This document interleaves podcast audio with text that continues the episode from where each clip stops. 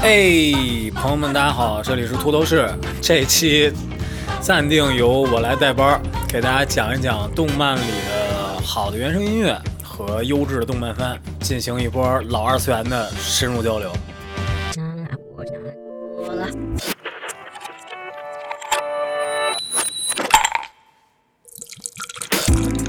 哎，朋友们，大家好！常听节目的都知道啊，我们大福老师主打的是啊稳重加温情。这期 A 面二次元，B 面咱们卸去他平日的伪装，感受一下大福老师内心的二次元少女。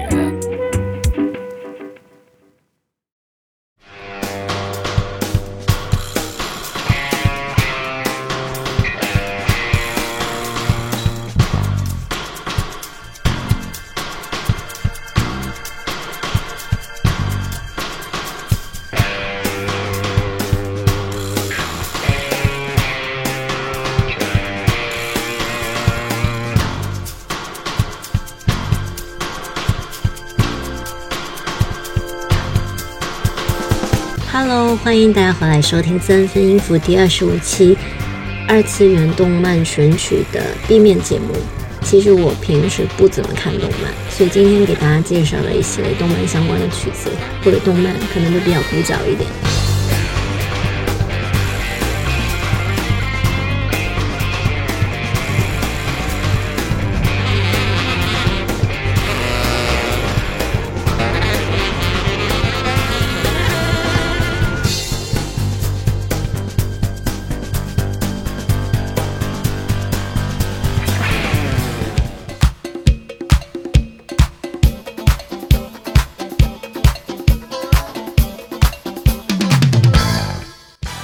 先呢是呃我童年时期的女神，来自动漫《猫眼三姐妹》，也是我第一次在动漫里面感受到什么叫性感跟欲。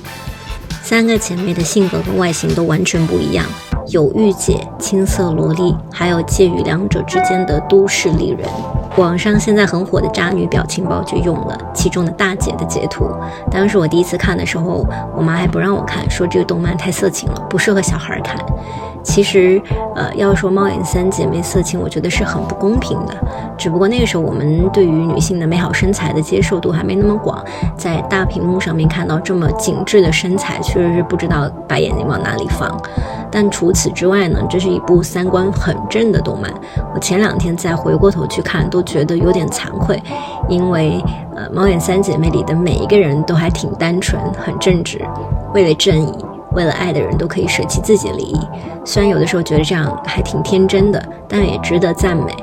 呃，不过呢，作为呃社会人，从战场上下来，有的时候确实也需要这种比较单纯的美好去安慰自己。呃，其中呃，动漫里面有印象很深的一幕，就是呃有一个坏人头目想挑拨离间，对三姐妹说。呃，你们当中呢，只有二姐能力最强，所以呢，大姐跟三妹我不需要。正常按照我们思维，听到这样的话呢，肯定会觉得很不爽、不服气，觉得被看不起了，自己的付出也被忽略了。但是呢，两姐妹听到后就是很平淡的接受，继续各司其职，做好自己擅长的事情，各自美丽，没有嫉妒，也没有攀比，这种大气跟魄力还蛮值得我们学习的。那接下来呢，就请大家听一下。猫眼三姐妹的主题曲来自《信里的 Cat's Eye》。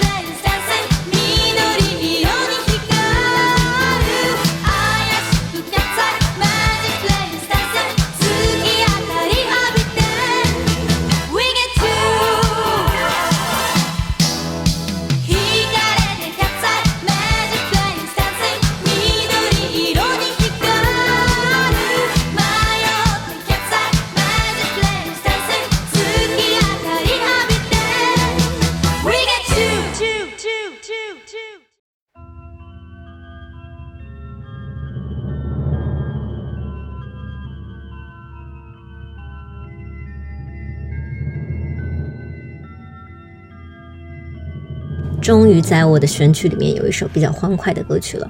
那接下来这首呢，不出意外又是有点抑郁向的歌曲，呃，来自一部成人动漫电影《悲伤的贝拉朵娜》。这部电影非常不受大众欢迎，上映没没多久之后呢，这工作室手冢治虫，呃，他的工作室呢就破产倒闭了。所以可以想象这部动漫有多不卖座。但其实呢，这不是手冢治虫的第一次大胆尝试。呃，他其实一共拍了三部成人动漫电影，三部曲，分别是一九六九年的《一千零一夜物语》，一九七零年的《克罗巴特拉计划》，还有这部一九七三年的《悲伤的贝拉朵娜》。但是呢，都非常前卫，估计不太有人知道，喜欢的人肯肯定就更少了。那这个故事呢，改编自法国的一个历史学家的小说《女巫》。讲述的是被称为女巫的女性群体在三百年间所经历的种种磨难与迫害。